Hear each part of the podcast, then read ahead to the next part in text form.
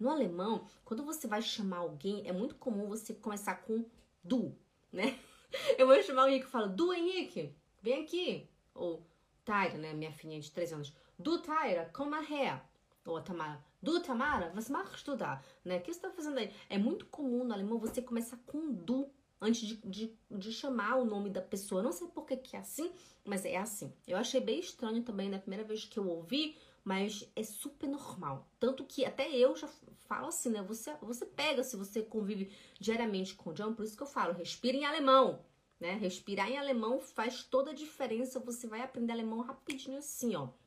Tem que focar. Então, se você ouvir várias vezes, vai, você vai ficar algo tão normal para você que você vai acabar falando e vai achar super natural. Olha só, eu tô aqui cortando cebola, fazendo jantar, aí eu corto meu dedo, oh nein, ich hab Mist, ich hab mich geschnitten.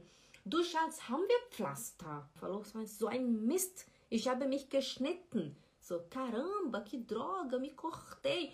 Du Schatz, haben wir Pflaster? Amor, a gente tem band-aid, ok?